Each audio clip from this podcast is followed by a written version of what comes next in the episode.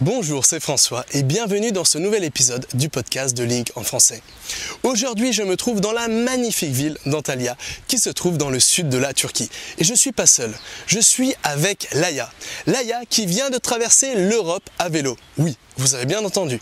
Laïa a traversé l'Europe depuis la France jusqu'à la Turquie en vélo. C'est pourquoi j'ai décidé de l'interviewer. Dans cet épisode, vous allez découvrir des choses passionnantes, comme par exemple pourquoi le vélo est un des meilleurs moyens de locomotion quand on voyage. Laïa va nous faire découvrir son incroyable aventure, les pays qu'elle a traversés, son pire souvenir, mais aussi son plus beau souvenir. Enfin, Laïa va vous partager ses meilleurs conseils quand on souhaite voyager seul et qu'on ait une fille.